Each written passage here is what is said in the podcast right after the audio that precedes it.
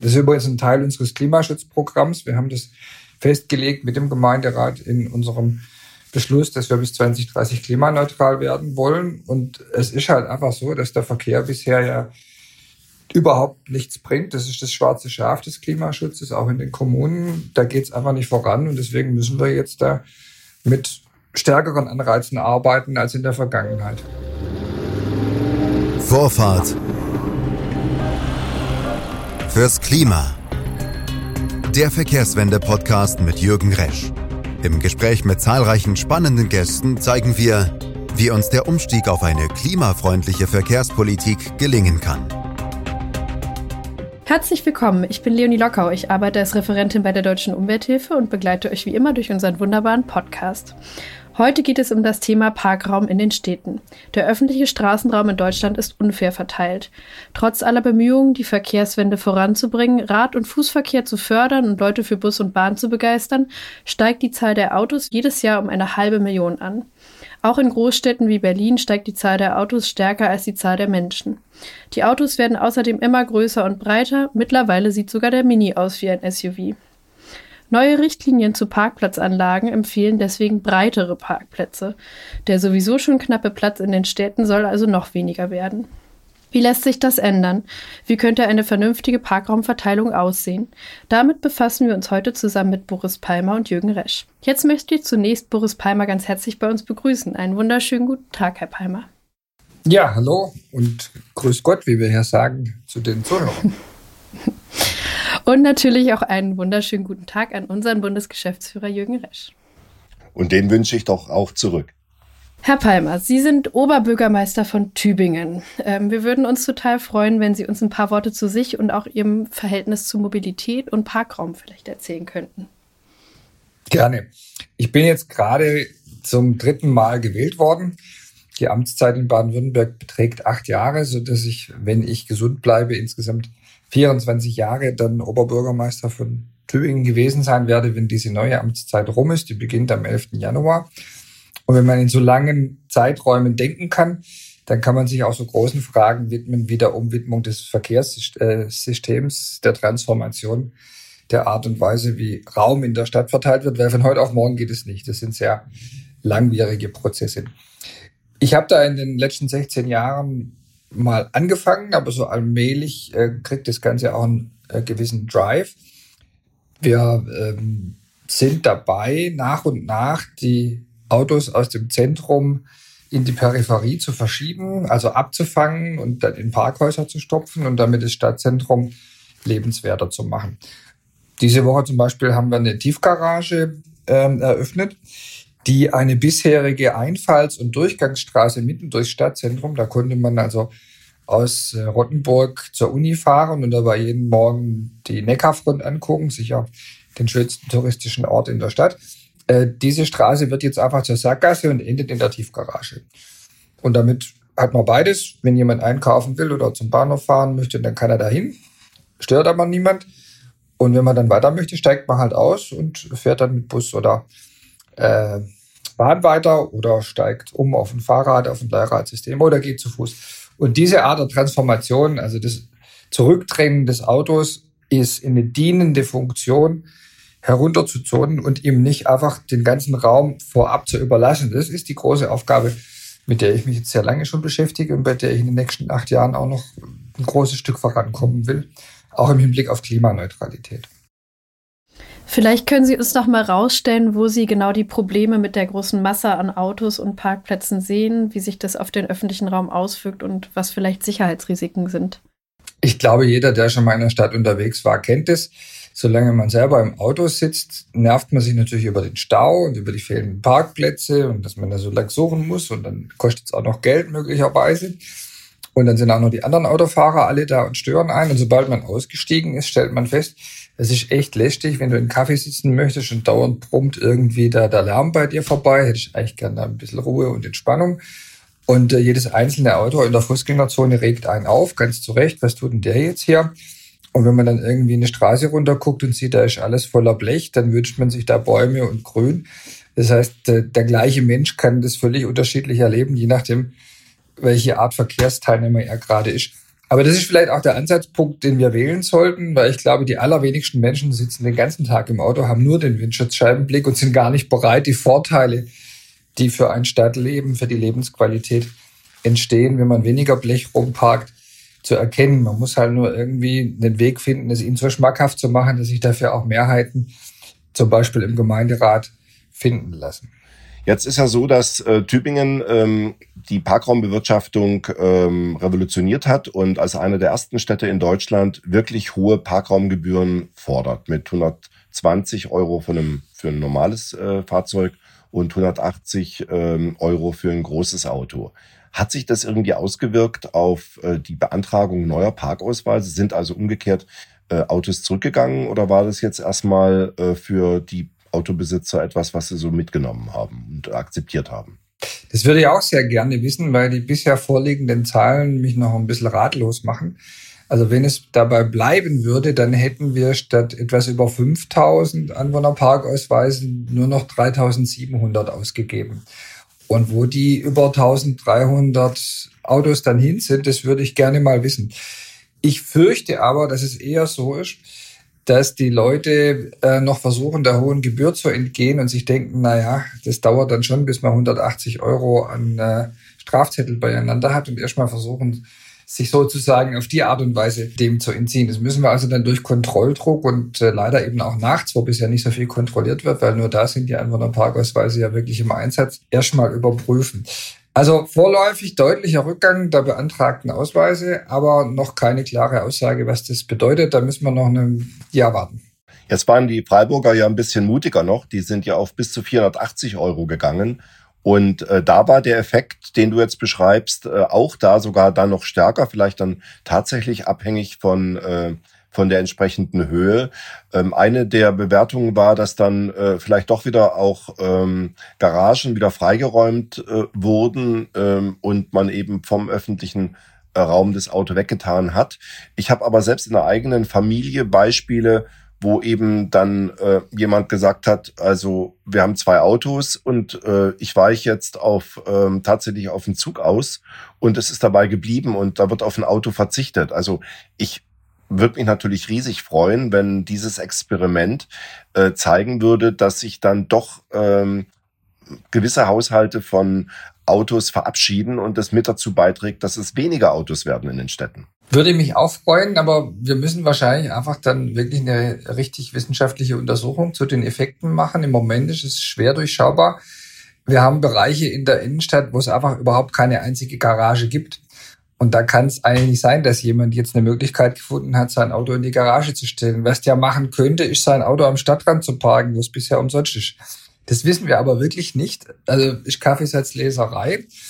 Ähm, dazu kommt noch, dass wir ja als Stadt anders als Freiburg nicht nur den Preis jetzt nach oben nehmen, sondern dass wir auch die Fläche drastisch ausweiten. Freiburg will zwar auch ein bisschen was dazu nehmen, aber wir haben ja entschieden, die gesamte Kernstadt, das sind etwa 60.000 Einwohner der 90.000, die wir haben, wird jetzt bewirtschaftet. Und jetzt wird äh, ein Bezirk nach dem anderen auch in das Anwohnerparksystem reingenommen. Das dauert auch schon zwei Jahre, bis wir da durch sind, sodass wir jetzt einen Hochlauf dieser Bewirtschaftungsmaßnahme haben und auch der Preis noch zu diskutieren ist, ob wir eine zweite Preisstufe draufsetzen. Ich fürchte, bis wir wirklich verlässliche Aussagen über die Wirkung haben, sind dann schnell drei, vier Jahre rum. Deswegen sollten andere darauf auch nicht warten. Ich finde es aber in der Tat spannend. Ähm, eins ist natürlich viel schneller zu beurteilen, nämlich wie viel Geld kommt da rein. Denn bei uns ist Und was er damit macht. Genau, bei uns ist nämlich ein ganz wesentlicher Punkt, dass wir gesagt haben, das Geld, das wir dadurch reinbekommen, nutzen wir, um den öffentlichen Nahverkehr günstiger zu machen. Eigentlich wollten wir dann 365 Euro Ticket damit finanzieren. Jetzt haben wir aber gerade letzte Woche die Notbremse gezogen und äh, gehen jetzt einen anderen Weg. Wir wollen diese Einnahmen nutzen, um aus dem 49-Euro-Ticket vielleicht ein 29-Euro-Ticket zu machen. Dass also jeder, der in Tübingen äh, lebt, das Ticket für 29 kaufen kann. Und dann wird es natürlich eine runde Sache. Ne? Also wenn man 180 für den Parkplatz bezahlt, aber für 29 in ganz Deutschland öffentliche Verkehrsmittel benutzen kann, ich glaube, dann sind die Effekte sogar noch weitaus habhafter als allein durch den Preis des Parkplatzes. Ja, da bin ich natürlich ganz glücklich, weil dafür kämpfen wir seit vier Jahren. Und ähm, das war über Jahre hinweg sehr schwierig, bei vor allen Dingen den Verkehrsbetrieben dafür zu werben, ähm, also analog zu dem äh, Wiener Modell, Parkraum zu verteuern und gleichzeitig das Angebot äh, von Bahn, Bus und Rahmen zu verbessern und eben über ein 365 Euro Ticket dann äh, das den Menschen günstig und vor allen Dingen ähm, einfach zu machen, die öffentlichen zu verwenden. Und 29 Euro im Monat äh, ergibt äh, 365 im Jahr. Also das kommt dann sogar hin und äh, wenn, wenn ihr das macht, dass ihr da in ganz Deutschland sogar die Mobilität quasi ein bisschen runter subventioniert vom 49 Euro Ticket, dann ist es natürlich für die Tübinger nochmal ein, äh, eine zusätzliche Lebensqualität. Glaube ich auch. Der Gemeinderat war deswegen Feuer und Flamme. Und jetzt müssen wir nur gucken, ob wir es umgesetzt kriegen, weil im Moment kann noch keiner genau sagen, wie sich das dann administrativ machen lässt, dass wir das Ticket zu einem anderen Preis anbieten, als der Bund sich das ausgedacht hat. Aber ich hoffe mal, dass es in dem Fall ausnahmsweise erlaubt ist, den Bund unter die Arme zu greifen. Wir hatten ja gerade erst leider das gegenteilige Beispiel, dass der Verwaltungsgerichtshof in Mannheim uns verboten hat, eine Verpackungssteuer zu erheben mit dem Argument, es sei zwar schon den Zielen des äh, Bundes entsprechend des Bundesabfallgesetzes, nämlich Abfall vermeiden, aber den Kommunen sei verboten, es besser zu machen als der Bund. Hoffen wir, dass es hier erlaubt ist, es besser zu machen als der Bund.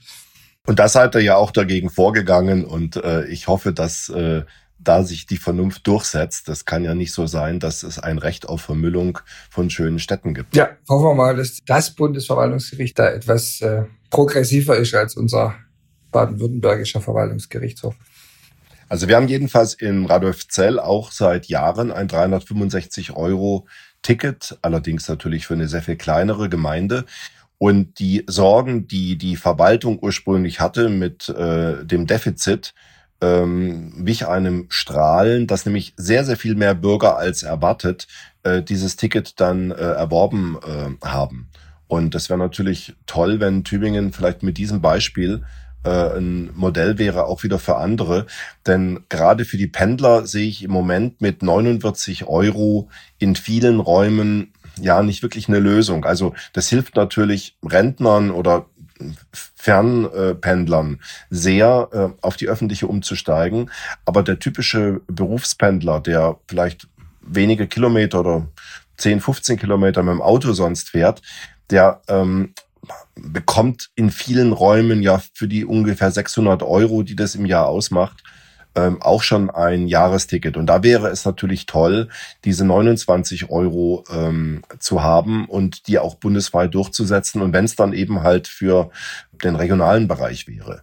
Was macht ihr denn aber auch noch zusätzlich, um das Angebot zu verbessern? Also Linienausweitungen, Taktverstärkungen, äh, findet das auch statt? Und ist es vor allen Dingen unter den aktuellen finanziellen Rahmenbedingungen äh, möglich? Ja, also wir haben äh, aktuell einen 2 Millionen Euro Sonderzuschuss für die Stadtwerke, die bei uns den Busverkehr organisieren, im Haushalt. Der ist auch für das nächste Jahr geplant. Der soll gespeist werden aus den Parkraumbewirtschaftungseinnahmen, die allerdings erst nach und nach eingehen. Also wir werden jetzt im ersten Jahr wahrscheinlich nur eine halbe Million einnehmen und noch nicht die zwei Millionen. Aber so lange wollten wir nicht warten. Was zwischendrin ist, finanzieren wir aus dem allgemeinen Steueraufkommen, aus dem städtischen Haushalt. Und die zwei Millionen teilen sich etwa hälftig auf in Tarifvergünstigungen und Verbesserungen des Angebots. Und da haben wir vor allem darauf geachtet, dass wir die Stadtbezirke, die bisher ein schwaches Angebot hatten, es gab ähm, einige dünner besiedelte Gebiete, wo der Bus nur alle Stunde vor, dass die jetzt auch den ansonsten als Mindeststandard geltenden Halbstundentakt bekommen. Einfach aus Gerechtigkeitsgründen, ne, wenn überall der Parkausweis jetzt sehr viel mehr Geld kostet, dann muss auch überall ein vernünftiges Busangebot da sein, sonst kann man das nicht gut begründen. Nun viel mehrfach das Wort Parkraumbewirtschaftung. Vielleicht könnt ihr beide für unsere ZuhörerInnen mal kurz erklären, um was es sich da eigentlich genau handelt. Ja, Boris, du. Also Parkraumbewirtschaftung heißt in erster Linie mal, dass das Parken Geld kostet. Die Idee, dass man den Straßenraum umsonst nutzt, ist ziemlich alt, aber sie ist nicht unbedingt zwingend. Man kann den Straßenraum von der Allgemeinheit zahlen lassen oder vom Nutzer. Und wir wechseln jetzt auf Nutzerfinanzierung. Und das bedeutet halt, wenn ich mein Auto stundenweise hinstelle, dann zahle ich mit der App oder gehe zum Parkautomaten. Leider gehen viel zu viele Leute zum Automaten und stopfen da Geld rein. Besser wäre es mit Apps bezahlen, weil das viel geringere Kosten verursacht im Handling. Aber ist ein eigenes Thema. Deutschland und Digitalisierung, das dauert halt. Und wenn es sich um Anwohner handelt, dann kann man halt so einen Jahresausweis kaufen. Und äh, der Jahresausweis, der wird jetzt äh, aufgrund einer Öffnung im Bundesrecht, es war früher verboten, für den mehr zu verlangen als 30,70 Euro im Jahr, äh, der wird jetzt halt in manchen progressiven Städten deutlich teurer. Gar nicht so viele. Ich glaube, in Baden-Württemberg sind sechs oder sieben Kommunen, die es bisher gemacht haben. Und äh, wir zählen dazu. Wir haben gesagt, äh, wir erhöhen den Preis für das Anwohnerparken und dann kann ich also da nachts mein Auto hinstellen, aber ich muss mir vorher so eine Genehmigung geholt haben, einen Anwohnerparkausweis, ansonsten gibt es ein Knöllchen. Was, glaube ich, vielen Menschen nicht klar ist, ähm, dass ja dieser öffentliche Parkraum auch der Stadt Geld kostet oder wem auch immer, wer äh, ihn eben verwaltet. Also für die Herstellung von diesen durchschnittlich zwölf Quadratmetern, die ein Auto äh, benötigt, für die Reinigung, für die Kontrolle, vielleicht auch für Neuerung von irgendwelchen Markierungen. Äh, da haben wir gesehen, jetzt über Untersuchungen in verschiedenen Städten, dass die Kosten so ungefähr 300 bis 500 Euro pro Jahr ausmachen. Und wenn also eine Stadt das Anwohnerparken kostenlos macht, subventioniert sie ähm, jedes privat dort äh, regelmäßig abgestellte Auto mit diesem Betrag. Und das ist unseres Erachtens nicht sinnvoll. Und deswegen ja auch die langjährige Forderung der deutschen Umwelthilfe, dass eben diese Quersubventionierung ähm, des Privat-PKWs aufhört und man durch die entsprechende in Wertsetzung äh, der Straße und äh, entsprechende Preise äh, Einnahmen generiert, mit denen man dann äh, andere Angebote äh, bei Bahn, Bus oder bei größeren Städten auch Straßenbahnen dann praktisch die andere Mobilität möglich macht. Und ähm, ja, das eine ist das Anwohnerparken. Das zweite, was äh, machen die Parkgebühren in Tübingen selber für diejenigen, die stundenweise in die Stadt oder äh, in die Stadtgebiete fahren? Zwei Euro die Stunde. Und es gibt keine kostenlosen Parkplätze mehr, oder? Doch, in den äußeren Stadtbezirken schon. Ähm, was äh, ganz besonders ärgerlich ist, die vielen tausend Landesparkplätze sind nach wie vor alle kostenlos. Es sei denn, sie sind in Parkhäusern, aber die ebenerdigen Parkplätze kriegt das Land nicht bewirtschaftet, weil es seit äh, vielen Jahren dafür angeblich nicht die personellen Ressourcen und die Te Technik äh, auffinden kann. Das ärgert mich äh, wirklich, dass man da so langsam ist beim Klimaschutz. Also von daher haben wir immer noch große Lücken in, im Bewirtschaftungsnetz, aber wir haben, wie gesagt, entschieden, dass wir als Stadt alle unsere Straßen so bis in zwei Jahren komplett in das Bewirtschaftungsregime mit aufnehmen, um entsprechende finanzielle Anreize zu setzen, sich zu überlegen, ob man ein eigenes Auto braucht, ob es auf öffentlichem Grund parken muss, ob es nicht auch klimafreundlicher geht und Einnahmen zu erzielen, um die alternative ÖPNV zu stärken. So ist unser Vorgehen. Das ist übrigens ein Teil unseres Klimaschutzprogramms. Wir haben das festgelegt mit dem Gemeinderat in unserem Beschluss, dass wir bis 2030 klimaneutral werden wollen. Und es ist halt einfach so, dass der Verkehr bisher ja überhaupt nichts bringt. Das ist das schwarze Schaf des Klimaschutzes, auch in den Kommunen. Da geht es einfach nicht voran. Und deswegen müssen wir jetzt da mit stärkeren Anreizen arbeiten als in der Vergangenheit. Jetzt saß ich vor drei Wochen ähm, auch im Verwaltungsgerichtshof Mannheim allerdings erfolgreich. Äh, wir haben gegen das Land Baden-Württemberg geklagt, weil eben das Maßnahmenpaket fehlt äh, zum Landesklimaschutzgesetz. Und ähm, wir haben jetzt ein rechtskräftiges Urteil. Revision wurde nicht äh, zugelassen. Und äh, das ist vielleicht auch eine Anregung, äh, wenn wir jetzt eben in die Vollstreckung äh, steigen, dass wir eben das Land auffordern, äh, eben im Rahmen des Klimaschutzgesetzes sich auch festzulegen, dass alle Landesparkplätze natürlich auch bepreist werden. Ja, kleine Anekdote am Rande. Den entsprechenden Antrag habe ich als verkehrspolitischer Sprecher in den Nullerjahren schon mal natürlich einstimmig mit meiner Fraktion in den Landtag eingebracht. Und tatsächlich hat sich schon damals die Landesregierung verpflichtet, jedenfalls die Parkplätze, die in Städten oder Gemeinden liegen, die im Umfeld Gebühren erheben, selber auch zu bepreisen. Und bis heute, und ich bin 2007 aus dem Landtag ausgeschieden, ist es immer noch nicht umgesetzt. Mit diesem atemberaubenden Thema machen wir Klimaschutz. Also da fehlen mir die Worte. So ist halt. Und nun bin ich mir auch nicht sicher, ob unsere Zuhörerinnen alle wissen, was ein Landesparkplatz ist. Ähm, an der Stelle auch nochmal hier nachgefragt. Ja, kann ich ganz sagen. Also ein Parkplatz, ich nenne das jetzt salopp Landesparkplatz, ein ebenerdiger öffentlicher Parkplatz, auf den Beschäftigte des Landes Baden-Württemberg parken dürfen, weil sie zum Beispiel am Landgericht arbeiten und am Regierungspräsidium. Wir haben in Tübingen deutlich über 10.000 Landesbeschäftigte. Äh, ein solcher Parkplatz ist für mich ein Landesparkplatz und weil das Eigentum an dieser Fläche beim Land liegt, kann auch nur das Land Baden-Württemberg dafür einen Preis erheben. Und das kriegen die halt nicht hin. Da kriegen sie keine Schrankenanlagen geliefert und sie haben keine Leute, die das kontrollieren könnten. Und dann ist es ganz schwierig, mit all den Institutionen zu sprechen und ob da auch jeder Präsident schon mal Ja gesagt hat und was sagt denn vielleicht noch der nächste Betriebsrat dazu. Und so geht es jedes Jahr weiter und ich krieg graue Haare. das glaube ich. Wie sieht es denn eigentlich aus bei der schon vorhandenen Parkraumbewirtschaftung? Ähm, wie kriegt ihr es hin, dass die richtig ähm, überwacht wird? Ja, wir haben etwa 25 Vollzeitstellen, die für die Überwachung des Straßenverkehrs, also insbesondere des ruhenden Verkehrs zuständig sind. Das ist interessant, weil viele Städte ja sagen, wir haben kein Personal, um ähm, solche umweltbezogenen Vorschriften äh, zu überwachen. Äh, oder in dem Fall ist es ja, äh, ja natürlich auch eine gebührenbezogene, aber sie hängt ja äh, äh, dann doch auch damit ähm, ab, äh, dass eben Überwachungspersonal da ist. Rechnet sich denn die Kontrolle?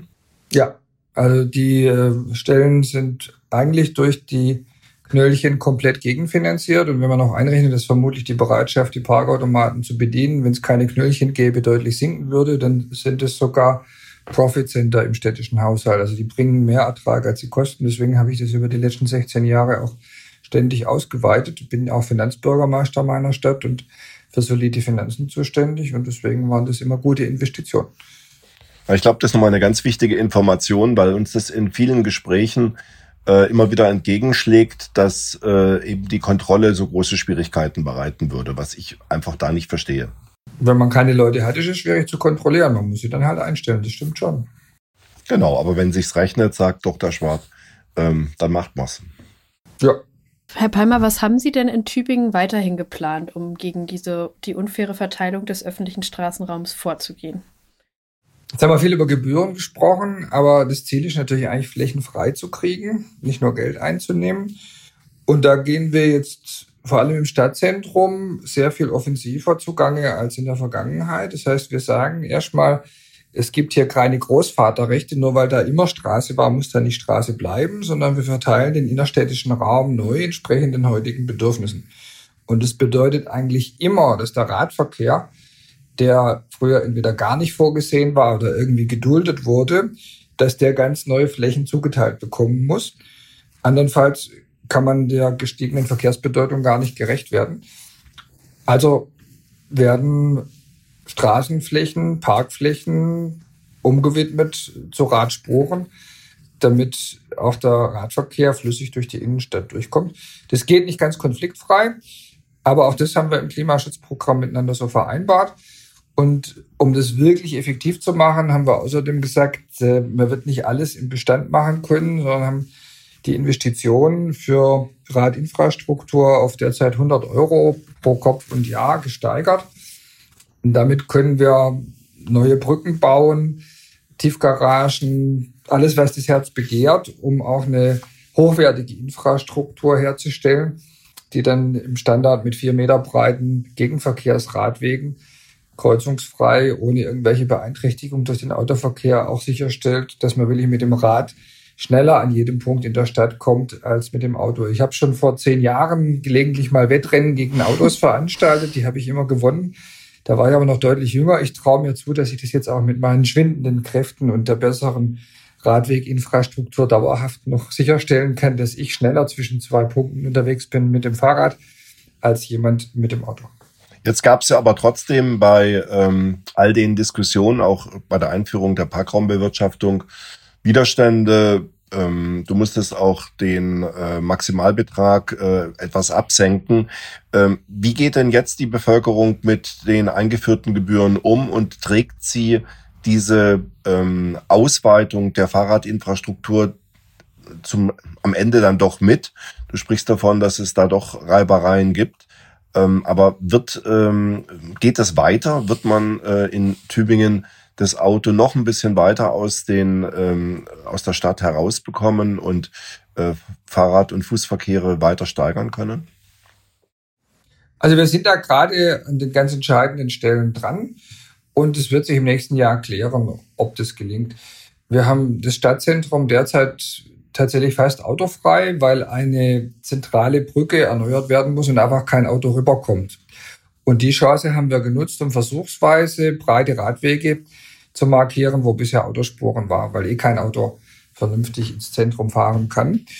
Und nächstes Jahr muss der Gemeinderat dann entscheiden, ob man es so lässt, auch wenn die Brücke wieder offen ist, oder ob die Autos zurückkehren dürfen. Ich bin ganz zuversichtlich, dass wir das gewinnen werden und äh, dass die Autos dauerhaft in die Parkhäuser fahren müssen und nicht mehr im Stadtzentrum zulässig sind. Dass also auch außerhalb der Fußgängerzone dann autofreie Zone sein wird. Da setze ich drauf und glaube, dass wir das schaffen können. Na, das ist eine gute Nachricht. Und ähm, das mit der Baustelle, das habe ich jetzt auch von verschiedenen Gemeinden äh, gehört, die eben Probleme hatten, äh, eine Genehmigung oder eine Begründung für Tempo-30-Zonen zu finden. Äh, da gibt es einige, die recht souverän mit äh, Baustellen umgehen, um die Menschen erstmal an niedrigere Geschwindigkeiten zu gewöhnen. Und ähm, ich drücke mal die Daumen, dass äh, die Tübinger nach der Sperrung der Brücke sagen, jetzt ist es viel schöner als vorher mit den mehr Autos. Ich bin total zuversichtlich, weil wir nämlich auch schon Zählungen gemacht haben und festgestellt haben, dass auf dieser zentralen Achse in der Stadtmitte jetzt 30 Prozent mehr Fahrradfahrer unterwegs sind als noch 2019, also vor Corona. Und in so kurzer Zeit ist das ein gewaltiger Zuwachs. Das ist einfach grandios. Wir machen das ja im ganzen Bundesgebiet seit jetzt seit Beginn der Corona-Epidemie, dass wir für Pop-up-Radwege werben. Also natürlich wollen wir eigentlich dauerhafte Lösungen haben, aber manchmal kann man innerhalb von wenigen Wochen mal ein Provisorium einrichten, das dann in vielen Fällen ähm, eine Dauerlösung wurde. Und eigentlich überall, wo man die Infrastruktur dann äh, verändert hat und geschützte Räume dem Auto weggenommen und eben dem Fahrrad zugeordnet hat, idealerweise auch ein bisschen abgetrennt, durch Polder, Polder oder so, ähm, hat es diese Verschiebungen gegeben. Also Fahrradwege ähm, führen zu mehr Fahrradverkehr. Das finde ich ein, eine ganz faszinierende Vision für die Zukunft, dass man tatsächlich die Menschen dazu bringen kann, mehr Fahrrad zu fahren, wenn sie sich einfach sicher fühlen. Ja, und es ist eigentlich gar nicht so verwunderlich, denn schon aus der Vergangenheit weiß man, wer Straßen baut, wird Autoverkehr ernten. Und dann ist eigentlich völlig logisch, dass man Fahrradverkehr ernten wird, wenn man Radwege baut. Ein wunderschönes Schlusswort, würde ich sagen. Damit können wir doch äh, auch in die Zukunft blicken. Also ich hoffe ja auch sehr, dass äh, Tübingen ähm, die ähm, Modellstadt in Deutschland bleiben wird für tatsächlich kommunal-ökologisches Verhalten, wie bisher auch. Und ich drücke sehr die Daumen, dass bis 2030 Tübingen das Modell für die klimaneutrale Stadt in Deutschland ist und hoffentlich dann schon jetzt in den nächsten Monaten und Jahren Nachfolger findet, die in Wettbewerb treten. Vielen Dank. Wir arbeiten dran. Ist immer gut, wenn es dann auch jemand gibt, der einem auf die Finger guckt oder mal noch eine Anregung gibt, weil sonst wird man lahm und träge. Deswegen ist es gut, dass die Deutsche Umwelthilfe immer mal wieder auf Sachen draufschaut. Wunderbar, damit hätten wir ja auch unsere kurzen und knackigen Worte zum Schluss schon alle gefunden. Ähm, ich freue mich total über dieses spannende Gespräch und die motivierenden Worte, nicht nur zum Anwohnerparken, sondern wie man Städte generell äh, mit klimafreundlicher Mobilität ausgestalten kann. Also danke von meiner Seite an Boris Palmer und Jürgen Resch. Mir hat es riesigen Spaß gemacht. Ja, mir auch und schöne Grüße nach Tübingen. Dankeschön. Frohes Schaffen. Macht's Licht aus. Gemeinderat. ja, genau. machen wir. Alles Gute euch. Tschüss. Tschüss. Viel Erfolg ja. im Gemeinderat. Ciao, ciao. Ich nehme aus der heutigen Folge mit, dass sich durch die Erhöhung von Anwohnerparkgebühren zusätzliche Einnahmen generieren lassen, die dann in klimafreundlich vergünstigten Nahverkehr umgesetzt werden können. Außerdem ist die Überwachung der Parkraumbewirtschaftung bei ausreichend verfügbarem Personal kostendeckend oder es kommt sogar ein Plus dabei raus. Wo ein Wille zum klimafreundlichen und lebenswerten Umbau einer Stadt besteht, da gibt es also auch Wege dorthin.